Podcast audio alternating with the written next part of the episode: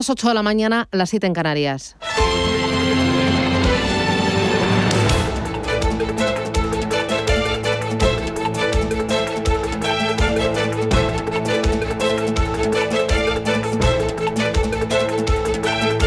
Capital Intereconomía, con Susana Criado.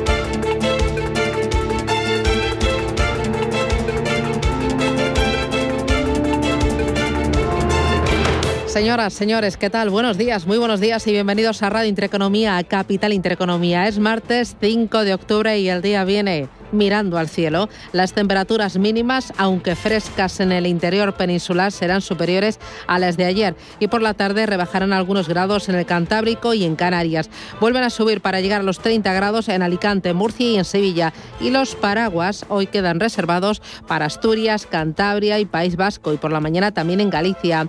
Hoy se esperan en La Coruña 19 grados de máxima, en Barcelona 25, en Bilbao 19 grados, en Madrid 24 de máxima y en Valencia para este día se esperan 29 graditos. ¿Cómo viene el día? Bueno, eh, viene mirando a La Palma. Los palmeros de la zona viven la peor noche. La madrugada ha sido la más intensa y explosiva hasta el momento, con el chorro de lava saliendo disparado del cráter hasta los 700 metros de altura y con hasta 40 terremotos haciendo temblar el suelo. Pendientes también del lado económico del bolsillo. En los mercados, los inversores ayer salieron de sectores sensibles a la normalización monetaria y contagiaron al mercado. El IBEX 35 cedió posiciones de forma muy suave, el Nasdaq se dejó casi un 3% y las bolsas están pensando en qué? En la temporada de resultados empresariales y mientras miran de reojo la evolución del precio del crudo. El Bren se coloca por encima de los 81 dólares, eh, está subiendo por fuerza ante la inacción de la Organización de Países eh, Exportadores de Petróleo. Eh, han mantenido sin cambio su hoja de ruta de aumento gradual de la producción en 400.000 barriles diarios en noviembre. Esto ha hecho que el petróleo escale posiciones por encima de los 80 dólares y ojo porque Repsol está en su nivel más alto de los eh, desde el año no desde enero de 2020 está en los 11,63 euros. Eh, ha sumado su décima sesión consecutiva de ganancias, una racha en la que se ha notado un 16,6%. Y ojo porque en el punto de mira también tenemos Evergrande, eh, se está preparando eh, para una reestructuración ante el posible riesgo de contagio. Ahora lo que está haciendo la compañía es eh, ultimar la venta de un 51% de su filial inmobiliaria. Dice que lo que pretende con ello es conseguir liquidez. veremos, veremos, porque el pasivo de esta empresa es de 300 mil millones de dólares. Y, y bueno, si consiguen eh, vender esta filial, pues seguirá un, primer paso eh, para, para, mm, para, reestructurar pues, eh, toda esa deuda. hay más cositas. El turismo no despega, 660.000 visitantes nuevos. ayer la ministra de Industria, Comercio y Turismo veía el vaso medio lleno. Decía que estos datos muestran una tendencia a la recuperación del turismo internacional, que España es percibido como un destino seguro, pero sin embargo desde CEAD, la Confederación Española de Hoteles y Alojamientos Turísticos, Ramón Estalella, decía que estos datos pues que no son nada, nada satisfactorios. Hay otras muchas más cosas, eh, Tubacex, eh, eh, la luz y presupuestos generales del Estado con la vivienda de por medio. Vamos con ello en titulares. Banco Santander patrocina este espacio. En Radio Intereconomía, las noticias capitales.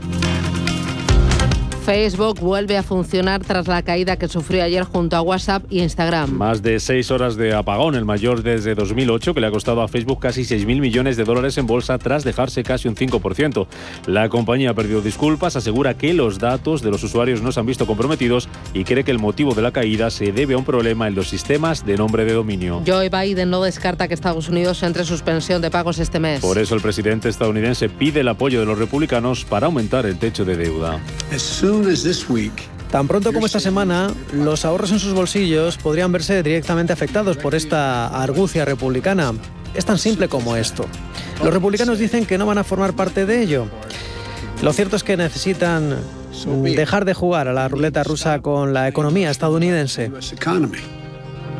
Aquí en España la luz marcará este martes el segundo precio más caro de la historia. Va a subir un 9% y alcanzará los 203 euros por megavatio hora. Desde el gobierno, la vicepresidenta Nadia Calviño confía en que las instituciones europeas den una respuesta urgente al incremento de los precios de la electricidad.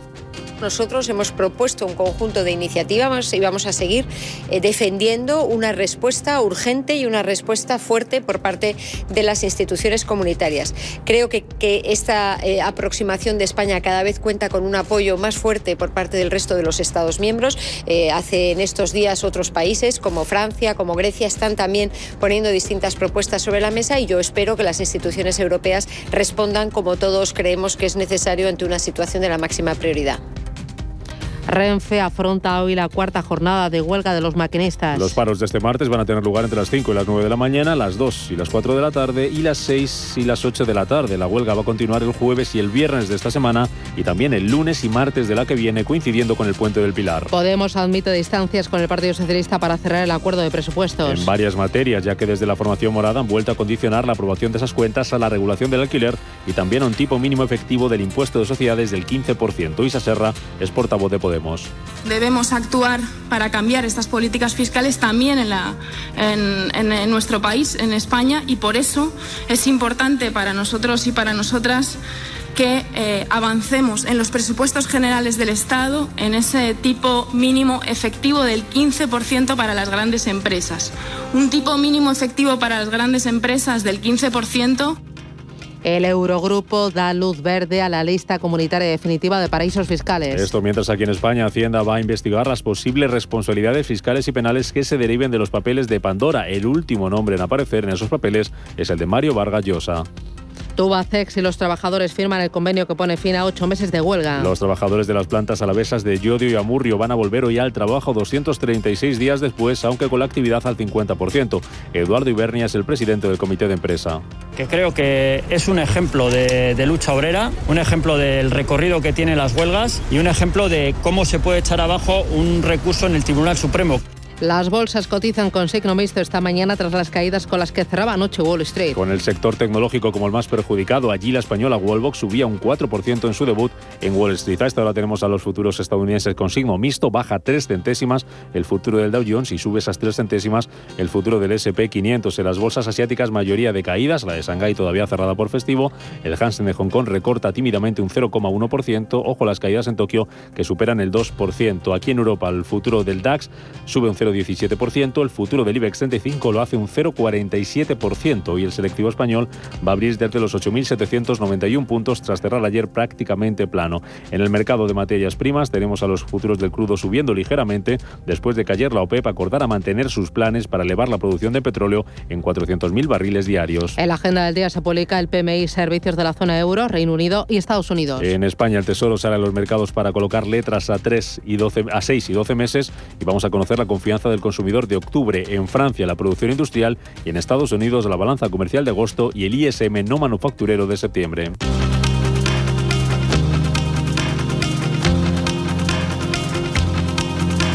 Más referencias para completar la actualidad de este día. El Gobierno aprobará nuevas ayudas para La Palma. 206 millones de euros que abarcarán iniciativas relacionadas con las infraestructuras, el empleo, el turismo, los beneficios fiscales y la agricultura. La Agencia Europea del Medicamento recomienda una dosis de refuerzo a la población general con vacuna de Pfizer. Seis meses después de haber recibido la segunda dosis, además la EMA también avala una tercera dosis de Pfizer o de Moderna para las personas inmunodeprimidas al menos 28 días después de haber completado la pauta. En cuanto a la evolución de la pandemia, Sanidad notifica 4.200 nuevos contagios durante el fin de semana. Y 64 fallecidos. La incidencia acumulada sigue bajando y está ya en los 54 casos por cada 100.000 habitantes. E Italia suspende la extradición de Puigdemont. Considera que antes de tomar esa decisión debe resolverse la demanda del Fondo de Inmunidad ante el Tribunal General de la Unión Europea y la pregunta perjudicial realizada por el juez supremo por el juez del Supremo Pablo Llarena.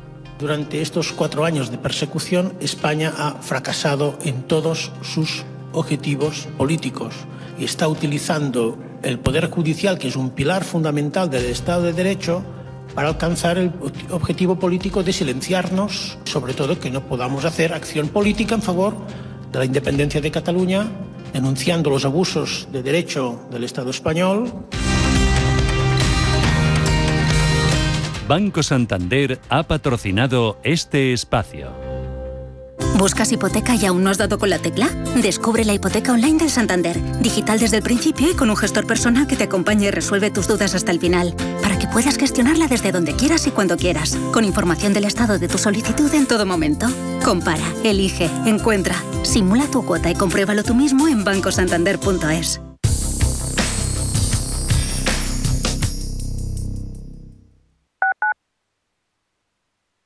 WeCity es la más reciente e innovadora plataforma de inversión inmobiliaria. En WeCity podrás invertir en las mejores oportunidades inmobiliarias y diversificar tus ahorros de manera fácil, rápida y segura. Entra hoy en wecity.io e invierte en un solo clic. O si prefieres, llama al número 679 667 623 y te ayudaremos. ¿Has pasado la COVID pero no consigues sentirte recuperado? HLA Moncloa ofrece asistencia especializada en su consulta post-COVID, con un equipo experimentado y enfoque multidisciplinar para el abordaje integral de tus secuelas. Citas al 91 758 1196 o en Avenida Valladolid 83. HLA Universitario Moncloa, contigo cuando más nos necesitas. Soy José Luis, director de Seguros García Ochoa y quiero darte mi teléfono personal para asesorarte, hacerte un estudio de todos tus seguros y ayudarte a ahorrar. Toma nota, 679 48 20 40. Repito, 679 48 20 40. Mi compromiso, estar más cerca de ti. José Luis García Ochoa, Premio Empresario del Año Fedeto 2019. Seguros García Ochoa, comprometidos con las personas. Desde 2002, el restaurante Asador y Yumbe ofrece lo mejor de la cocina vasca en Madrid. La selección cuidada de los productos desde su origen y el trato cercano son señas de identidad de nuestro restaurante. En Iyumbe apostamos por una cocina en la que priman los sabores, basada en el producto de temporada y que mima al máximo la calidad de sus platos. Estamos en Madrid, en Paseo de la Castellana 172, en el 91 867 5902 y en La Moraleja, en Avenida de Bruselas 9, en el 91 490 1096. Restaurante Asador y Yumbe. Radio Intereconomía. Información económica en estado puro.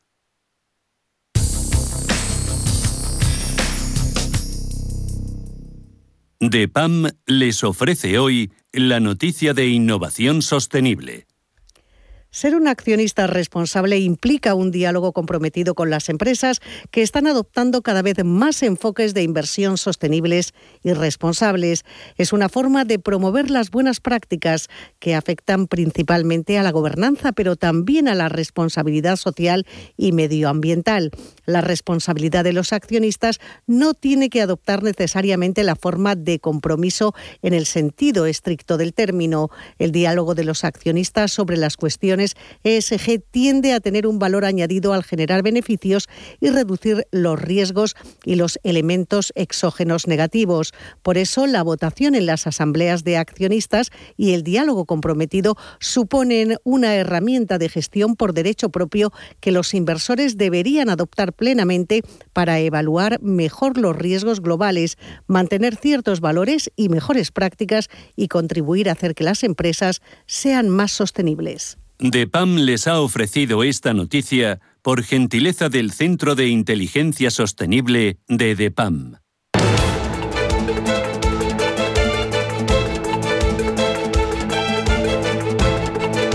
En Radio Intereconomía, la entrevista capital con Susana Criado.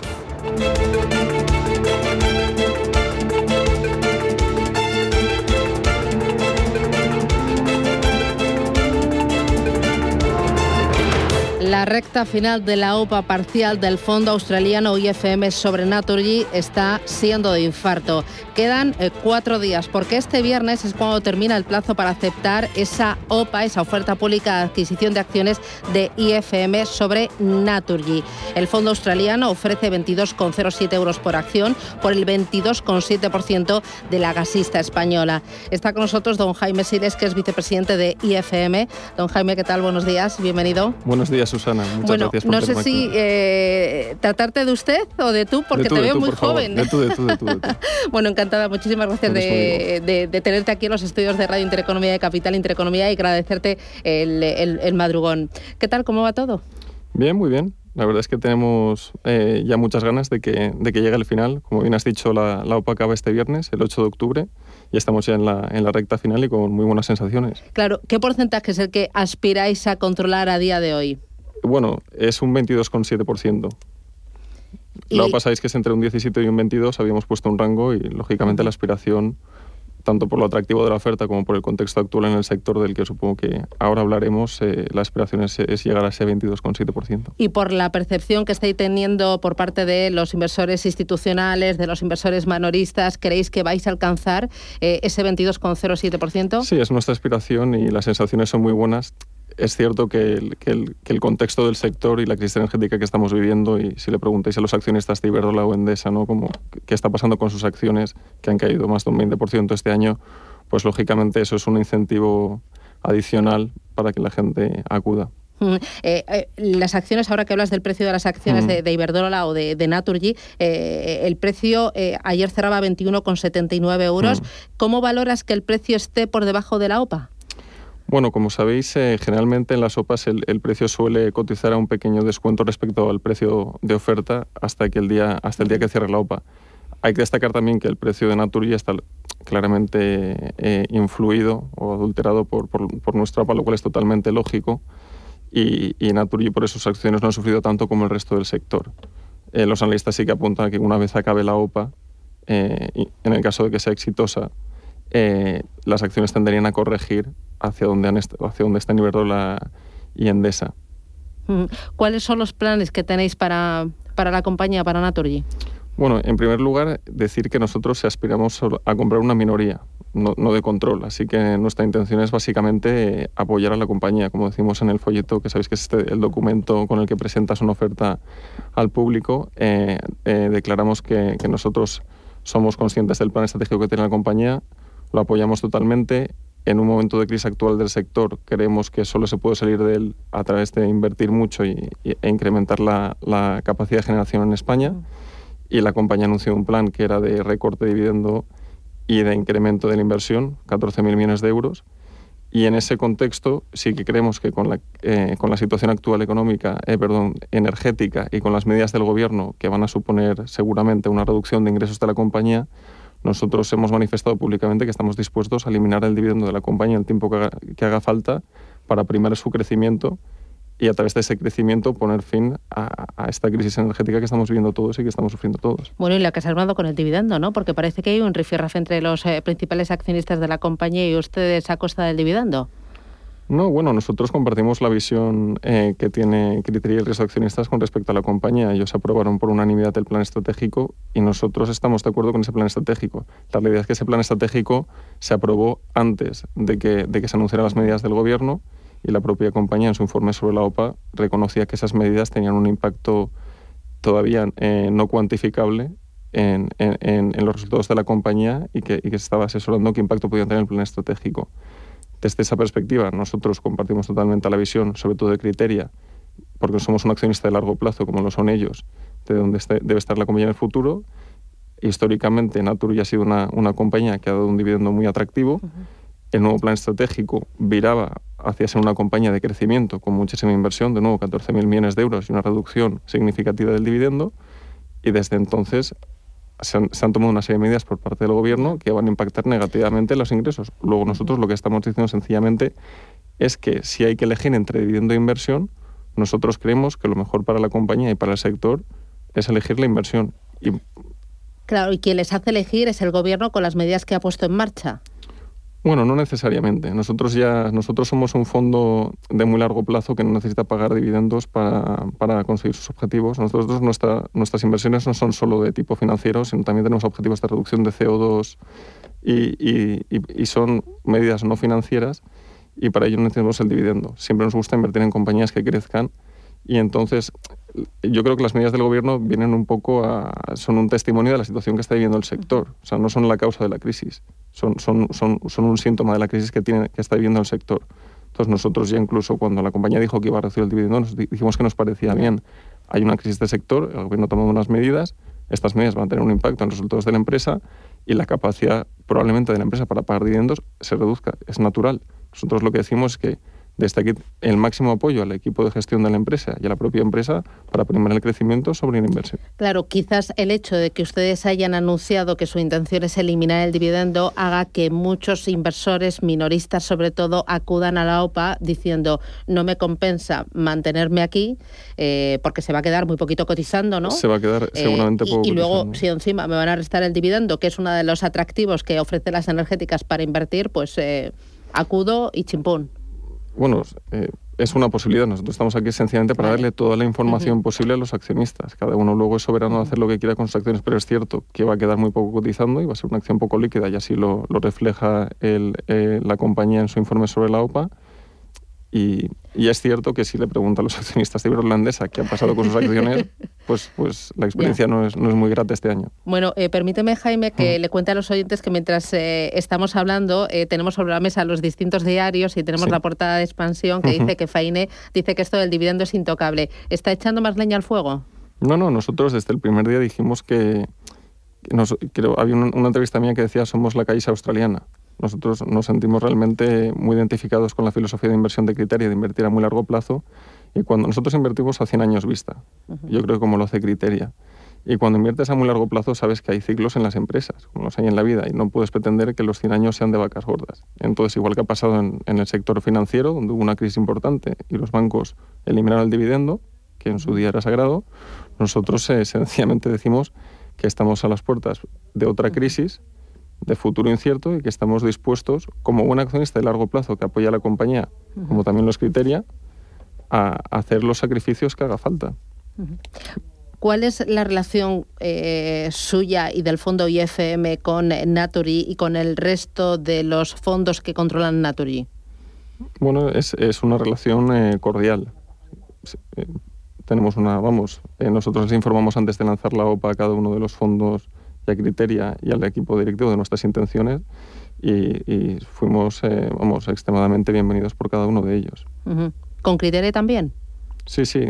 De hecho, eh, hay que decir que CaixaBank, que evidentemente es, una compañía eh, cotizada y, que Criteria no controla, pero en la que Criteria es un accionista significativo, eh, es uno de los principales financiadores de la operación. Entonces, sí, nosotros nos remitimos siempre a los hechos y los hechos hablan de que, de que hay un apoyo innegable por su parte. cuando lanzamos la OPA, quiero aclarar, nuestra intención era darle liquidez al free float, a los accionistas minoritarios. Y sobre todo queríamos tener a Criteria como socio a largo plazo, por ser un socio de una reputación excelente, además un socio local, y con el que nos sentíamos muy identificados. Así que nosotros les expresamos nuestro deseo de que idealmente no acudieran a la OPA y se quedaran con nosotros y reforzaran su, su compromiso con la compañía como así han hecho. Eso también ayuda a los minoritarios eh, a tener visibilidad sobre su capacidad de vender las acciones. Al no ir a acudir criteria, el potencial prorrateo va a ser vamos, eh, mucho menor que, de haber acudido. Claro, ustedes hablaron con Criteria y les dijeron que lo ideal sería que ellos no acudieran a la OPA para que ustedes fueran de socios con ellos dentro de la compañía. Sí, sí, e, efectivamente. Y, de nuevo, porque para nosotros es muy importante siempre tener socios al lado que, que tengan una mentalidad largo placista como la nuestra y que tengan un poco ese, esa, esa paciencia ¿no? y, ese, y ese saber vivir la vida de una compañía. Y, y, tener una visión de muy largo plazo, como es sin duda el caso de Criteria.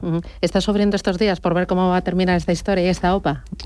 Bueno, no, la verdad es que es, eh, están, están, siendo días muy interesantes, pero, pero la realidad es que la crisis del sector nos, de una manera, ha beneficiado la OPA, porque, porque es, es innegable que al final nosotros estamos ofreciendo un, precio que ya muy atractivo, en su momento era una prima del 20%, pero es que desde entonces los comparables de, de Natur han caído otro 20%. Luego realmente nosotros sí que queremos, y de nuevo, eh, creo que todo el mundo es libre de hacer lo que quiera con sus acciones, que es, que la decisión lógica al final de un accionista es acudir a la OPA. Eh, eh, has mencionado eh, varias veces estas medidas del Gobierno. ¿Qué te parece? ¿Está actuando de forma correcta el Gobierno con estas medidas que, ha puesto en marcha para intentar mermar el coste de la factura de la luz en, los ciudadanos y las empresas? Bueno, en primer lugar, yo quiero decir que evidentemente estamos saliendo de una crisis y, y el crecimiento económico no se puede ver lastrado en la medida de lo posible por, por, por, la factura de la luz. Y, es cierto que las familias están en una situación, muchas de ellas complicada, y que recibos de 200 euros al mes son, difíciles de, aceptar. Entonces nosotros comprendemos que, haya habido una serie de medidas. Lógicamente no, no puedo decir mucho más porque estamos en medio de una OPA y, desde un punto de vista regulatorio hay una serie de limitaciones, pero digamos que el origen de, la crisis es exógeno, no, es culpa de España la situación y yo creo que tanto las compañías a través de la inversión como el gobierno a través de, de su supervisión están, haciendo, están intentando lo mejor posible para que esto sea lo, menos duro posible para las familias. Pero por las medidas, ustedes sí que no van a recortar las inversiones, como ha dicho alguna que otra eléctrica. No, no, al contrario, nosotros creemos que para salir de esta crisis hay que invertir mucho más. De hecho, en el folleto eh, ya decíamos que apoyamos el plan estratégico de 14.000 millones y que si hubiera que invertir más estamos dispuestos a sacrificar dividendo. Uno de los motivos de la crisis actual es que no hay suficiente capacidad de, generación a ciertas horas del día y entonces nosotros creemos que a, través de invertir tanto en capacidad de generación como también en, nuevas tecnologías eh, para poder compensar esa falta de generación a ciertas horas del día, de esa manera poder abaratar la factura de la luz, que es de lo que se trata. Eh, y ya que hablamos del gobierno, cuando he escuchado a la ministra eh, Teresa Rivera o a, Nadia Calviño, la vicepresidenta mm. primera del gobierno y ministra de Economía, eh, hablar de los, como han dicho, los beneficios groseros, ¿no? no sé si es el cielo. Eso. Y también algo grosero. Me sonaba así un. ahora no recuerdo si exactamente el, calificativo que utilizaron de las empresas energéticas en toda esta historia y en este cabalgar de, del precio de electricidad. ¿Qué te parece? Bueno, hay que decir que como funciona el mercado es, eh, es eh, en primer lugar, lógicamente es legal y en segundo lugar es, funciona según los principios que se aplican en toda Europa. Entonces, al final, no, no creo que tampoco haya que pensar que las eléctricas han, han trazado un plan eh, malévolo para, para intentar forrarse, sino sencillamente son, estamos en una situación histórica. O sea, realmente esto es una anomalía brutal y estamos en lo que es una crisis energética sin precedentes. Entonces, eh, yo, entiendo que cada uno de los actores eh, intenta hacer lo mejor para, para, la sociedad, pero sinceramente creo que entiendo lo, que está haciendo el gobierno, no puedo opinar mucho más, y también entiendo que, que las eléctricas al final aquí lo están haciendo también lo mejor posible. ¿Está teniendo Naturgy beneficios eh, crecientes y, más beneficios por el encarecimiento del recibo de la luz? ¿A ustedes esto les nosotros como solo, Es que nosotros solo tenemos eh, información pública. Entonces nosotros no tenemos más información que la que tienen lógicamente el resto de, accionistas. Entonces habría que mirar las, las cuentas que supongo que publicará Naturgy a final de año para ver cómo ha ido. Pero, a día de hoy yo tampoco tengo una, una certeza de que Naturgy esté, esté ganando más o menos por esta, por esta en general, en general sin entrar en Naturgy, lo que hacen las eléctricas es que venden gran parte de su generación, la tienen ya contratada a futuro. Entonces, no necesariamente una subida en el alza de, los precios del pool price, ¿no? que a lo mejor solo fija el 15% de las facturas más o menos, va a tener una repercusión directamente beneficiosa. Entonces, va a depender realmente de cada, de cada empresa y, del momento, pero hasta final de año, cuando publiquen los resultados, no, yo creo que, no se sabrá. Jaime Siles, vicepresidente de IFM, muchísimas gracias por venir hasta aquí, eh, que vaya todo muy bien y ánimo con estos cuatro días de, infarto, ¿no? Y muchísimas gracias por, por, darnos la oportunidad. Gracias, suerte, un abrazo, hasta pronto. Un abrazo, hasta luego. No mires tu móvil. Porque no has recibido ningún mensaje de WhatsApp ni de Telegram. Solo es un efecto sonoro que hemos puesto en este anuncio para llamar tu atención y decirte que si tienes dudas sobre ciberseguridad o crees que has sido víctima de un ciberataque, ahora también puedes contactar con la línea de ayuda 017 de INCIBE por WhatsApp y Telegram. Estamos para protegerte. INCIBE, Ministerio de Asuntos Económicos y Transformación Digital, Gobierno de España. ¿Buscas hipoteca y aún no has dado con la tecla? Descubre la hipoteca online del Santander, digital desde el principio y con un gestor personal que te acompañe y resuelve tus dudas hasta el final, para que puedas gestionarla desde donde quieras y cuando quieras, con información del estado de tu solicitud en todo momento. Compara, elige, encuentra, simula tu cuota y compruébalo tú mismo en bancosantander.es. Llegan al corte inglés los descuentos top. La mejor selección de marcas top de moda, deportes, hogar, electrónica con hasta un 20% de descuento. Easywear, Dustin, Bra, Adidas, Neck Neck, Hushell, Under Armour, Samsung y muchas más. Disfruta de descuentos top, hasta el 20% de descuento. Tus compras en tienda web y app del corte inglés. DEPAM, gestión activa, pioneros e innovadores en inversión sostenible. 20 años de experiencia en inversión responsable respaldan el compromiso de DEPAM como actor sostenible. En nuestro Centro de Inteligencia Sostenible compartimos nuestro conocimiento sobre esta tendencia estructural en el mundo de la inversión y las finanzas. DEPAM ASG Ilustrado. Conócenos en depanfans.com.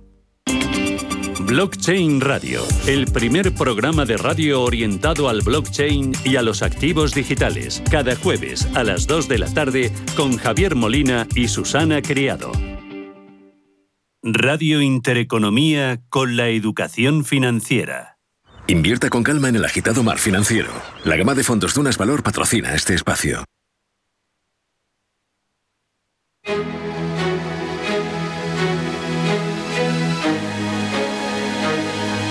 En Radio Intereconomía, la tertulia capital con Susana Criado.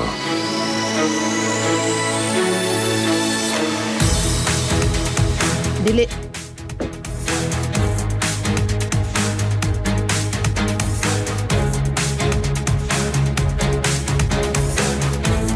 Son las ocho y media de la mañana, esto es Radio Intereconomía, Capital Intereconomía y arranca nuestro tiempo de tertulia, este espacio que dedicamos al análisis y a la reflexión.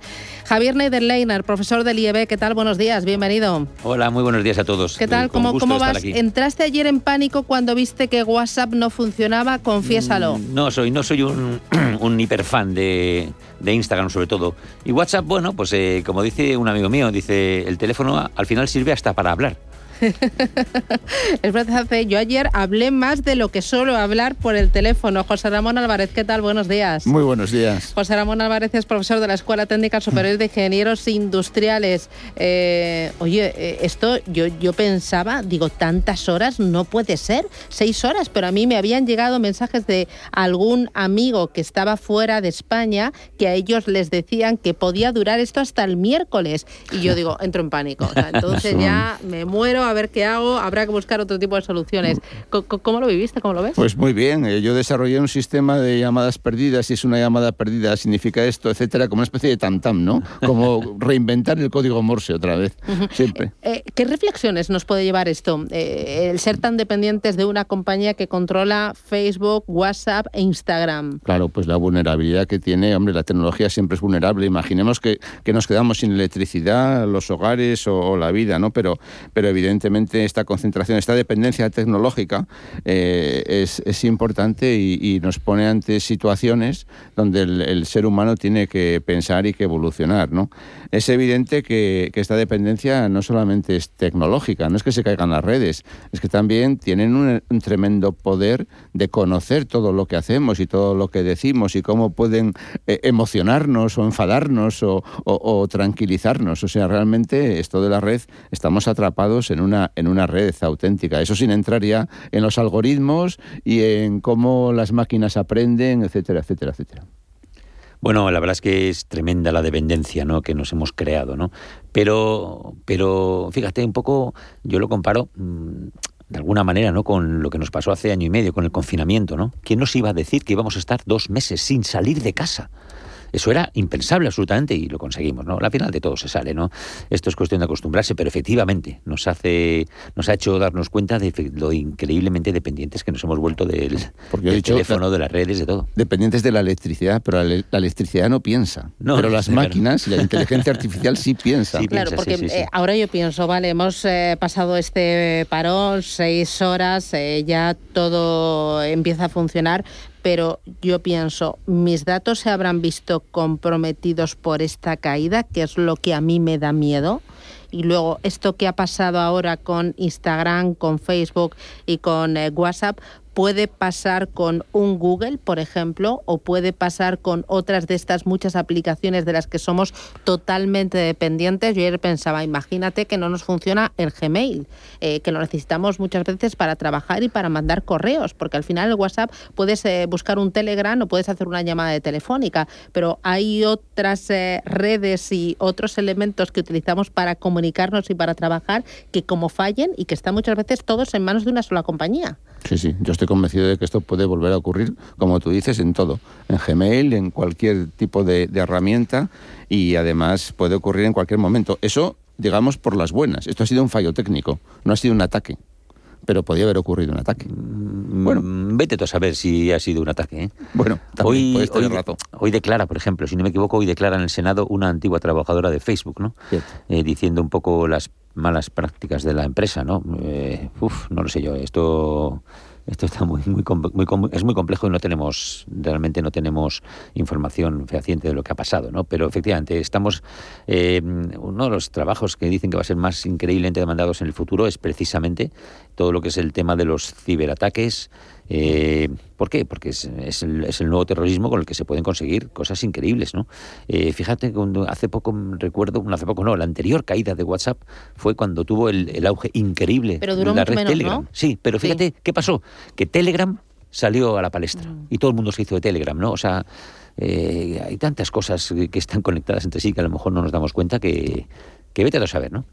Este es uno de los asuntos del día, seguramente que va a dar para muchas conversaciones, pero el otro tema es el presupuesto generales del Estado sobre la mesa. Podemos admite que hay distancias con el Partido Socialista para cerrar ese acuerdo eh, y entre esas distancias está el tema de la regulación del alquiler y un tipo mínimo efectivo del impuesto de sociedades del 15%. Quiero que escuchéis a Isa Serra, portavoz de Podemos. Debemos actuar para cambiar estas políticas fiscales también en, la, en, en- nuestro país, en España, y por eso es importante para nosotros y para nosotras que eh, avancemos en los presupuestos generales del Estado en ese tipo mínimo efectivo del 15% para las grandes empresas.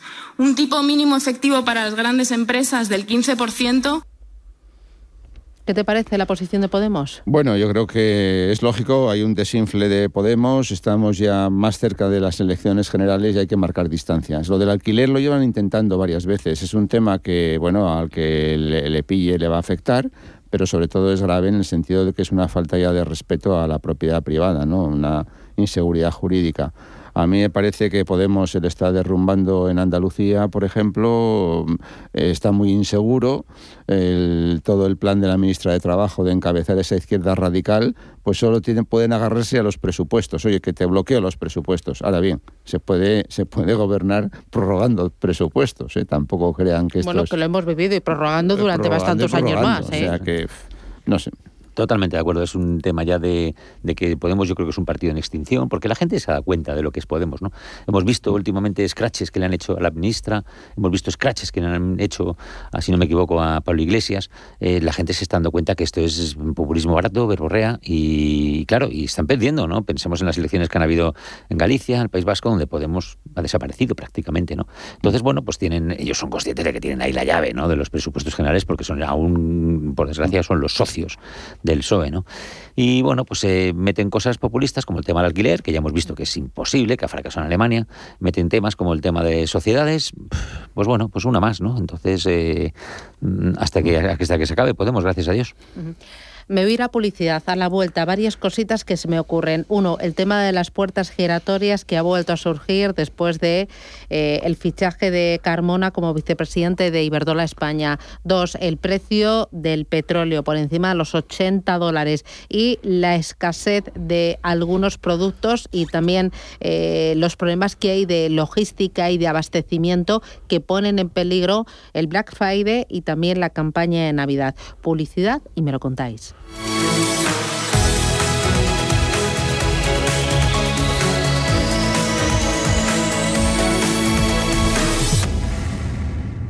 Hay ocasiones en las que más es menos, y eso es bueno. Cuanta más gente está de vacaciones, menos tarda en aparcar. Cuanto más queda de verano, menos me duele que acabe el día. Y este verano, con Renta 4 Banco, cuanto más invierto, menos comisiones pago. Y eso sí que es bueno. Entra e infórmate de las bases de la promoción en tu oficina Renta 4 más cercana o en r4.com. Renta 4 Banco, tu banco especialista en inversión. Que sí, que sí, ya lo digo. Florita es la responsable de nuestra leche de cercanía. Ayuda a los ganaderos de las zonas rurales para cuidar el medio ambiente. Sí, vale. También le damos las gracias por darnos la mejor leche sostenible de Castilla y León. Leche Gaza proviene de vacas como Florita. ¿Y tú de qué vaca bebes la leche? Leche Gaza, más cerca que nunca. ¿Estás harto de bajas rentabilidades? ¿No quieres seguir pagando altas comisiones a tu banco o gestora? Finicens es la solución perfecta para gestionar tu patrimonio. Traspasa tus fondos de inversión a Finicens y podrás obtener una mayor rentabilidad. Infórmate en el 910-483-004 y en finicens.com. Finicens, especialistas en inversión indexada. Llegan al corte inglés los descuentos top. La mejor selección de marcas top de moda, deportes, hogar, electrónica con hasta un 20% de descuento. Easywear, Dustin, Bra, Adidas, Neck Neck, Hushell, Under Armour, Samsung y muchas más. Disfruta de descuentos top, hasta el 20% de descuento. Tus compras en tienda web y app del corte inglés. Ecogestiona, el primer programa de economía y medio ambiente. Conoce cómo las empresas integran la sostenibilidad en sus modelos de negocio y consiguen ser rentables cuidando de nuestro entorno. Ecogestiona, todos los viernes de 2 a 3 de la tarde. Presentado por Javier Martínez. Ecogestiona.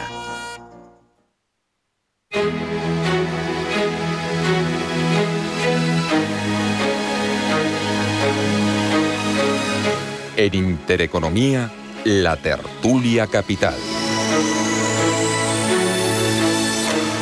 Carmona en estos momentos es un militante de base, que hace tiempo que no representa ni al PSOE ni a su militancia. Y de hecho, como saben, nunca ha representado a la actual dirección. También decirles, no nos ha gustado esa decisión, no sabíamos nada. Y de hecho, si nos hubiera consultado, le hubiéramos dicho que no. El gobierno ya tiene interlocución eh, fluida con las, eh, con las eléctricas antes, durante y después de este eh, nombramiento.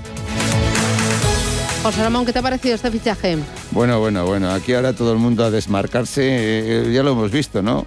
Es una persona, el señor Carmona, que es un elemento fundamental del PSOE, además un elemento mediático, si lo hemos visto en todas las tertulias, en el Ayuntamiento de Madrid, etcétera. Entonces, bueno, hay que asumir, eh, esta gente del PSOE tiene que asumir que un militante suyo que dicen que es de base, pero menuda base, debe ser la base de arriba, me imagino, pues, pues ha optado por, por ir al turrón. Oye, pues prefiero un sueldo de 77.000 euros eh, por estar sentado en un consejo y encima de Iberdrola. Iberdrola, pues ellos sabrán, pero es evidente que en un sector hiperregulado como es el de la energía, tener un elemento importante de un partido, importante, no de base, importante de un partido, pues les viene muy bien. O sea que Dios los cría y ellos se juntan. En definitiva, bueno, pues ahí le tenemos de flamante vicepresidente de Iberdrola España. Hay que también matizarlo. Bueno, a mí lo que me parece realmente tremendo es la hipocresía, ¿no? Porque, lógicamente, la hemeroteca es, es, es genial, ¿no? Y nos hemos cansado de ver estos días las frases absolutamente descalificadoras de Carmona contra todas estas puertas giratorias, ¿no? Puertas no sé qué, yo no tengo precio y de repente zas, o sea, ¿qué, qué, qué podemos esperar de un país, de un, de un partido que, que, es hipócrita, ¿no? Entonces es tremendo, es como las declaraciones famosas que todos también hemos visto mil veces en memes del señor Sánchez, ¿no? Que nunca pactaré con no sé quién y con no sé dónde, ¿no? Una Mm. más, ¿no? Entonces que eh, es un poco más de lo mismo, ¿no? Y está clarísimo que estos señores dicen, oye, mira, eh, yo cojo 77.000 euros, como tú me hubieras dicho, José Ramón, y... Pero que me diga 77.000 lo porque que yo había escuchado más, ¿no? no, Yo había escuchado medio millón. Claro, pero eso es lo que, año. eso según parece es lo que cobran pues, de, de media pues un consejero, ¿no? Pero no por el hecho de que tú de- entres como consejero vas a cobrar eso. La retribución es variable, ¿no? Es, y hoy ha salido en la prensa que son 77.000 euros. Pero esto que tú dices es, co- es el famoso refrán, dime de qué presumes y te diré de qué careces. Sí, sí, así de sencillo. O sea, es decir, Eso estoy es lo lo contra esto y en más- cuanto tengo la oportunidad lo, lo cojo yo. cojo. y en general, ¿qué os parece esto de las puertas giratorias? ¿Os parece bien? ¿Os parece eh, que habría que tener un periodo de, de carencia y de no, no sé, dos años, cinco años? eh, Exactamente, a mí me parece bien con cautelas, con cautelas y pues, luego pues evidentemente uno no puede estar inmediatamente en un sector donde ha tenido importantes decisiones, tiene que tener un periodo de carencia suficientemente grande, etcétera, etcétera, etcétera. También es cierto que las personas tienen derecho a ganarse la vida, o sea, quiero decir que un exministro tal no puede estar sin trabajar, pero por favor Bueno, trabaje. y, y es totalmente lógico que las empresas quieran fichar a un exministro por la capacidad que puede tener para abrir puertas, eh, pensando en futuros negocios, futuros proyectos, ¿no? En- Sí, sí. eh, por la red de contactos. Sin ninguna duda. Sin ninguna duda, yo si fuera accionista de Iberdrola estaría molesto por eso, ¿no? Porque estoy viendo como mi empresa, de la que soy dueño, de la que soy accionista, está fichando a una persona que no ha demostrado absolutamente nada en el mundo de la energía eléctrica, porque dijera, no, es que este señor ha trabajado en una consultora de electricidad, es que este señor... No, no, lo han cogido simplemente porque es un político del partido del gobierno, curiosamente, para eso, para lo que tú has dicho, Susana, para abrir puertas, para chanchullos, para que no me pongan multas. Pensemos además que el señor eh, presidente de Iberdrola pues ha tenido asuntos que están en la justicia, entonces, entonces claro, todo huele todo huele mal, ¿no? Claro, también hablan del daño reputacional a las empresas, pero esto yo creo que no le hace un gran favor, porque esto exacto, se yo lo veo más quizás desde el punto de vista de Iberdrola. Y por el atajo, ¿no? Esto es un como ir por el atajo, ¿no? Sí, sí. Desde el punto de vista de Iberdrola no sé cómo lo pueden ver sus accionistas, es decir, hemos fichado un señor que, bueno, eh, el tema del petróleo, 82 dólares cabalgando ayer la decisión de la OPEP en un momento en el que están todas las materias primas disparadas. Disparadas, sí. El tema del petróleo, claro, han aumentado la producción de una forma muy insuficiente, prácticamente la tercera, menos de la tercera parte de lo que se esperaba. Pero todo esto suma, ¿no? Suma el gas. Eh, Argelia ya controla el 56% del abastecimiento a España, o sea, estamos en manos de Argelia, por decirlo de otra forma. el, el tema de de, que Europa puede quedar estrangulada en el, en el próximo invierno y yo creo que todo esto lo que pone de manifiesto es una errónea política energética desde hace muchos años. Yo me acordaba de aquellos carteles en todos los municipios, nucleares no gracias. Nucleares no gracias, pues toma las gracias. Ahora mira de otras gracias. Eh, se ha comentado muy, muy de pasada que el próximo noviembre paran tres reactores españoles. Tenemos siete, ¿eh? Tenemos siete, no tenemos 70. Eh, eh, Francia tiene 50 reactores funcionando. Aquí tenemos 7 y paran 3 por recarga. Durante un mes no vamos a disponer de ello. La eólica y fotovoltaica, pues ya están amagando las eléctricas, bueno, amagando, ellos dicen que, bueno, que, pierden dinero y que por lo tanto no las ponen a producir. ¿Y qué está ocurriendo en realidad? Que el incremento de energía eléctrica que estamos comprando a Francia de origen nuclear está subiendo, subiendo y subiendo. Esa es la realidad. Sí, sí. Y no nos olvidemos que llega noviembre que empiezan a ponerse en marcha todas las calefacciones, por lo cual vamos a tener un incremento de la demanda de gas. el precio del gas va a seguir subiendo, por desgracia. Las centrales térmicas eh, van a consumen gas, por lo cual, lógicamente, nos podemos preparar para un otoño bastante calentito y unido a los cuellos de botellas y unido a todo, pues eh, como tú, Sana, dijiste hace un rato, pues puede complicar el Black Friday en el sentido de que la gente empiece a ver que que los precios suben y suben, ¿no? Y eso es una cosa que empieza a preocupar, ese estrangulamiento de, la producción, ¿no? Esa subida tan generalizada de las materias primas, pues eh, puede, puede estallar, ¿no? Y eso preocupa, desde luego. Eh, hoy justo hemos tenido, eh, hablando de las materias primas, el petróleo, nos preocupa el gas, la electricidad, hoy vuelve a marcar un nuevo récord. Justo hoy hemos tenido la oportunidad de hablar con el vicepresidente de IFM, que ha lanzado la OPA sobre Naturi. hay un enredo, José Ramón, con el tema del dividendo eh, aquí el responsable de IFM eh, defiende que eh, ante las medidas que ha puesto en marcha el gobierno, que tienen que tomar alguna decisión pensando en el futuro, o reducir inversiones o reducir el dividendo, y que lo tienen claro, el dividendo. Y ya has visto la portada de expansión. Que dice que nada. Lo, lo tienen claro y además están, se, están, me parece a mí, manejando el dividendo para, para actuar sobre la OPA de que si los accionistas se quedan o se van, ¿no? Claro, si no hay dividendo, pues lo ha reconocido abiertamente en la entrevista. Pues oye, pues es lógico que se vayan y que esto va a tener poca circulación de, acciones. Me ha parecido, me ha parecido que están llevando este tema a una guerra. Yo creo que no hay ninguna guerra, es simplemente un socio que apoya, que apuntala a la compañía. Lógicamente, cada socio tiene, pero como cualquier empresa, cada socio tiene su punto de vista, ¿no? Y el debate lo hemos tenido en todas las empresas del mundo, dividendo o crecimiento.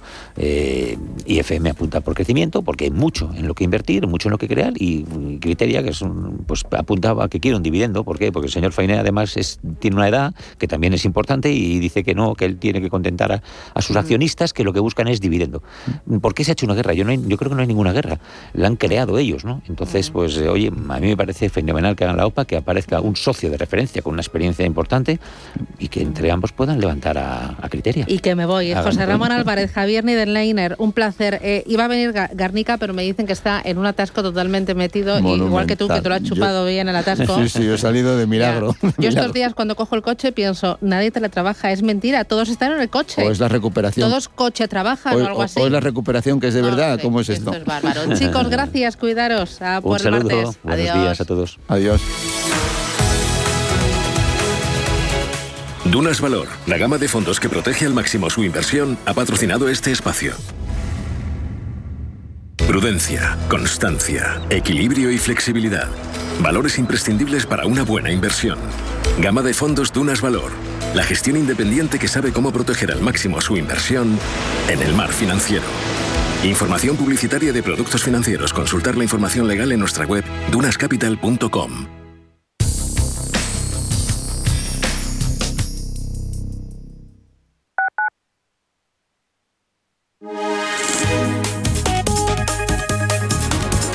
MAPFRE patrocina la información del tiempo.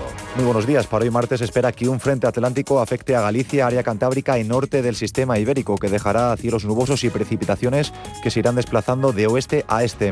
En el resto de la península y en Baleares predominará un tiempo seco y soleado. Por su parte, las temperaturas diurnas subirán en la península y Baleares, salvo en el área cantábrica, donde se darán ligeras bajadas. MAPFRE ha patrocinado la información del tiempo.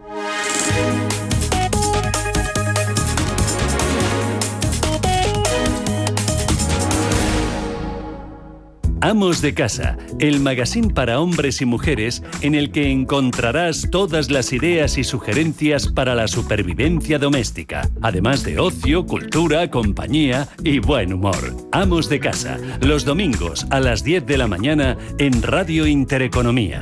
Te esperamos.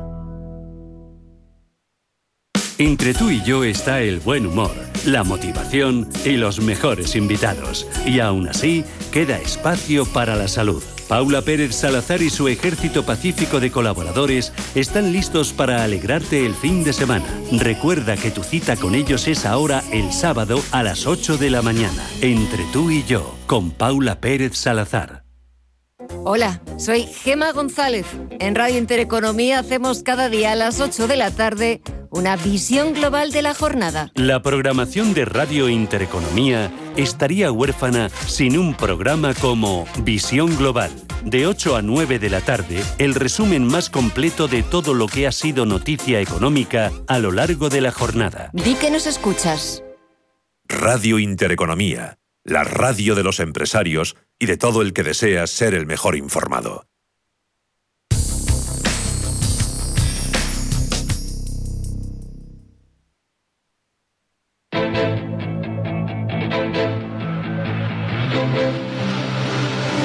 Escucha, invierte, gana. Capital Intereconomía.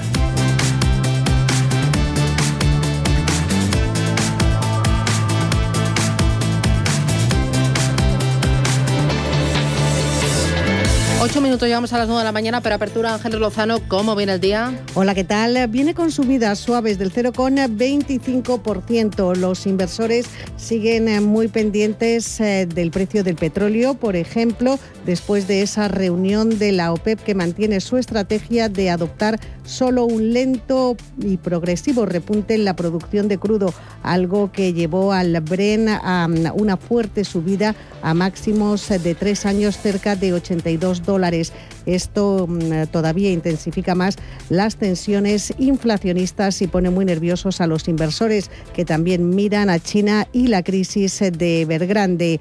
Hoy mm, tenemos datos de PMI servicios de septiembre en España, Alemania, Francia, Italia, Reino Unido el conjunto de la eurozona y también en Estados Unidos. En nuestro país el Tesoro vuelve a salir a los mercados. Primera subasta del mes de octubre colocará letras a 6 y 12 meses. En la eurozona se publicará a las 11 de la mañana el índice de precios de producción de agosto y esta tarde a las seis y media habrá un discurso de la presidenta del BCE, Christine Lagarde, en eh, Frankfurt. En eh, Estados Unidos, además de SPMI, servicios y compuesto del mes de septiembre, conoceremos el Readbook eh, semanal de ventas minoristas, también la balanza comercial de agosto y a las diez y media de la noche, hora española, se publicarán las reservas semanales de crudo. La prima de riesgo está en 65 puntos básicos y la rentabilidad del bono a 10 años en el 0,43. En Europa, Paloma. Vienen con avances los futuros del DAX de Frankfurt, muy plano, con ligera tendencia al alza el del Eurostock y el de la Bolsa de Londres subiendo más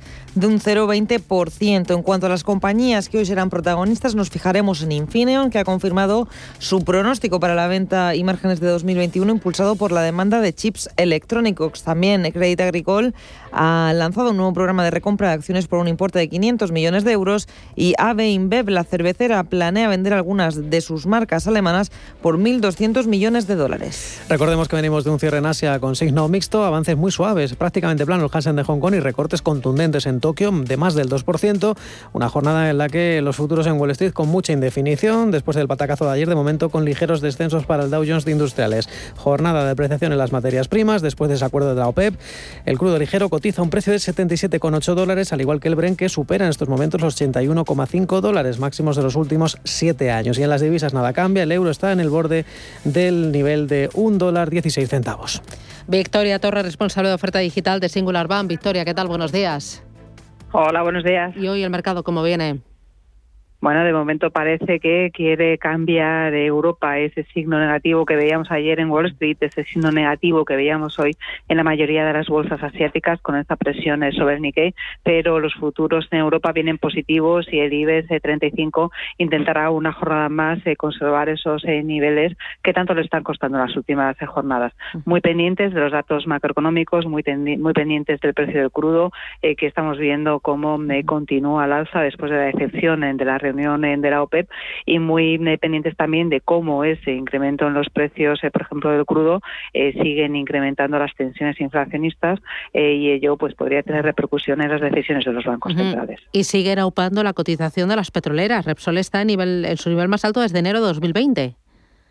Sí, efectivamente, precio, eh, presionar los precios de las petroleras, que tal vez son las grandes beneficiadas en esta situación, pero también eh, pone en vilo a otras eh, compañías, eh, por ejemplo, todas aquellas que están más endeudadas, que no quieren, que por supuesto que a corto plazo empiecen a subir los tipos de interés y también pendientes de ver cómo puede afectar todo este incremento a los próximos resultados empresariales, ya que supone una presión en los márgenes de las compañías. de los valores, Naturgy, acudimos a la OPA de IFM pues ahí estamos, en un medio encrucijado de, declaraciones. Eh, la verdad es que el fondo pues no las tiene todos con ellos de que vaya a salir adelante. Al final, eh, lo que quería inicialmente era un 22%, pero teniendo en cuenta que el eh, capital flotante está entre el 25 y el 26%, lo tiene bastante complicado. Y tal vez lo que se pretendía con este cruzado de, declaraciones era que se subiera el precio, pero de momento pues no, no ha sido así. Eh, hay otro valor protagonista que es ACS que vende al Fondo de Infraestructuras canadiense Brockfield el 80% de su participación en una concesionaria del nuevo Hospital de Toledo. ¿Esto va a afectar a su cotización en el día de hoy? Mm, bueno, al final eh, lo que va a conseguir son unas plusvalías eh, que se eh, estiman entre 25 y 35 millones y va un poco en la línea de las operaciones que está haciendo ACES en los últimos años de vender determinadas participaciones. así que, bueno, no creemos que sea una operación que vaya a influir hoy significativamente en la cotización. Muy bien, pues gracias Victoria Torre desde Singular Bank. Gracias, buen negocio, un abrazo. Gracias, buenos días.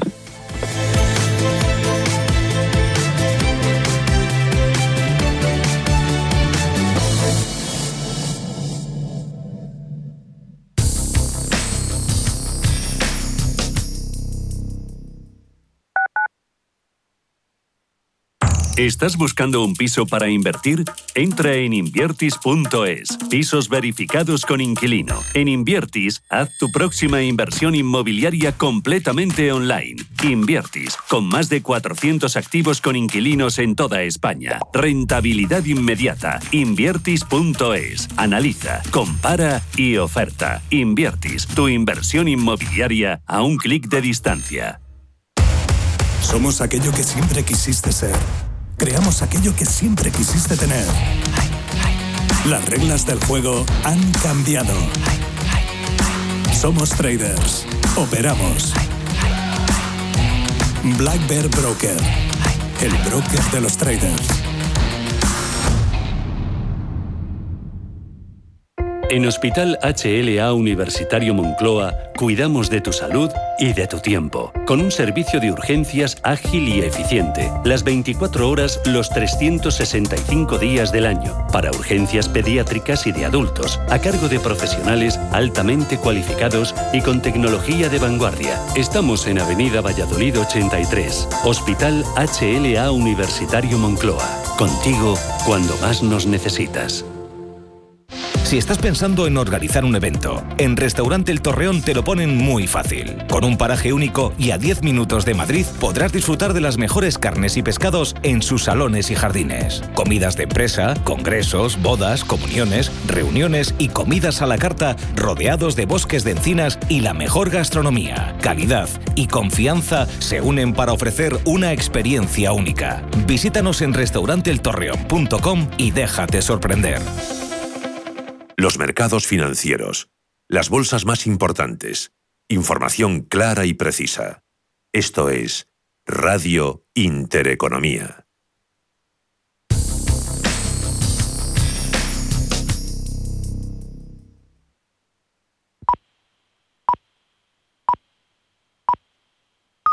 CaixaBank patrocina este